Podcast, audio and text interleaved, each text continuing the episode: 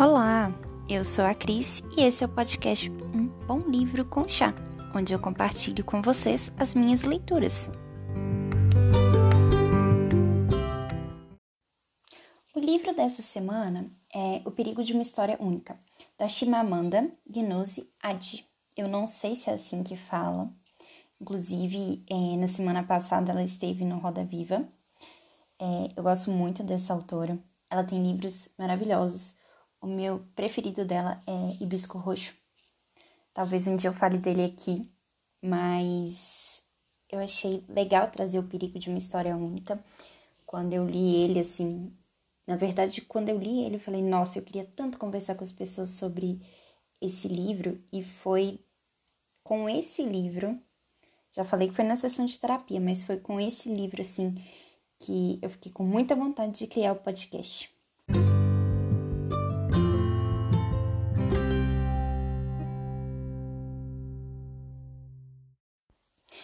A Chimamanda é uma autora nigeriana e esse livro, O Perigo de uma História Única, ela vai contar é, como que as histórias têm várias versões diferentes, mas que a gente só enxerga algumas, dependendo do que a gente já criou assim de estereótipo para a pessoa.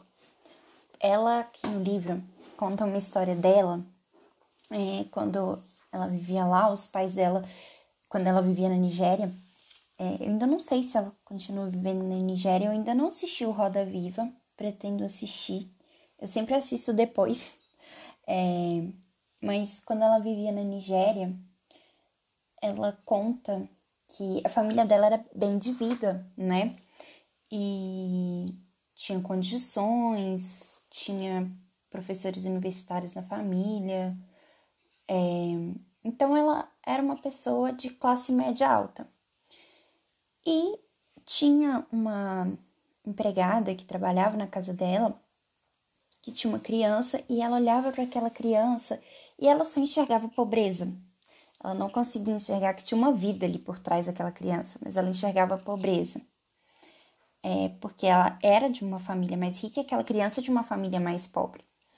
E quando ela viaja para os Estados Unidos para estudar, é, a colega de quarto só enxerga nela uma pessoa pobre que veio da Nigéria. Por mais que ela falasse, olha, eu não era pobre, a minha condição de vida é bem diferente, é, a minha família é de classe média alta, eu não sou pobre. As pessoas olhavam para ela e ficavam enxergando apenas essa pobreza.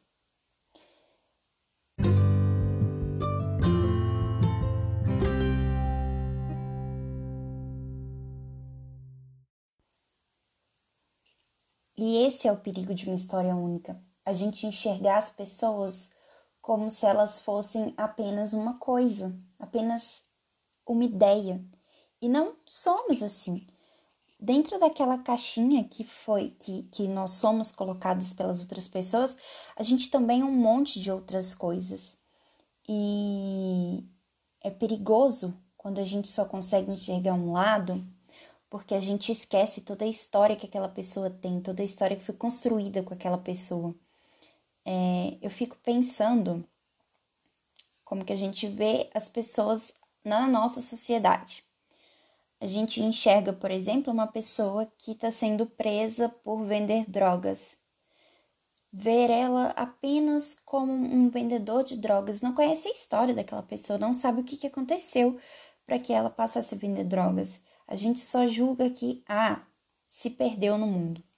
Mas a gente não conhece a história da infância, as felicidades, as alegrias, as tristezas, os traumas, a situação que ela passou, que levasse a ela a ir para o caminho né, de, de vender drogas. É, então, quando eu li esse livro, O Perigo de uma História Única, eu fiquei pensando nisso, assim, que nós sempre temos que colocar as pessoas em caixinhas de estereótipos. Se a pessoa ela é, vou falar de mim. Se a pessoa é feminista, só feminista. Esquecem que eu também sou professora, esquecem que eu sou uma pessoa que tem sentimentos, que tem frustrações, que tem alegrias, que tem outras coisas tantas assim, né? ou fala de outra pessoa que sofre de uma doença. E aí só se lembra que aquela pessoa sofre de uma doença, não se lembra que ela teve ou tem saúde, né? Porque às vezes você tem uma doença, mas sua saúde tá super em dia. Você só lembra, ah, coitada, a pessoa tá doente. E não, a pessoa tem uma vida, tem uma história, tem vários lados daquilo ali. Então esse livro, ele é pequeno, é... não se gasta meia hora para ler ele porque ele é muito pequeno mesmo. Mas a mensagem que ele traz é muito importante, da gente enxergar nas pessoas várias coisas, não só uma única história, enxergar que aquelas pessoas trazem um mundo dentro de si e que esse mundo é múltiplo, cheio de coisas diferentes.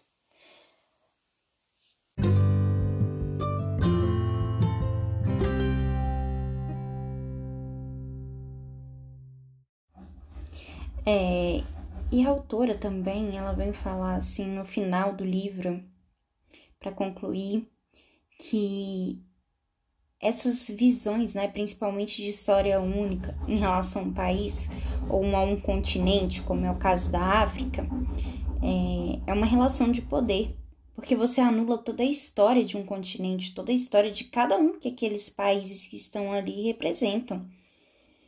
Então você continua mantendo no poder os países que estão no poder hoje, e a história daqueles outros países ficam sempre como os coitados. Então, o continente africano, como um continente extremamente pobre, cada um daqueles países ali como se fossem tudo uma coisa só.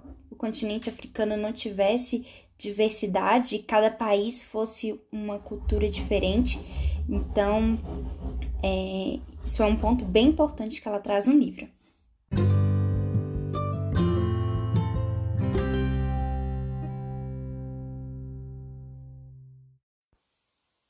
Como eu disse, o livro é pequeno, ele foi muito rápido, uma leitura gostosa, é, mas bem reflexiva, da gente pensar sobre os vários lados das pessoas, sobre as várias histórias que cada um carrega.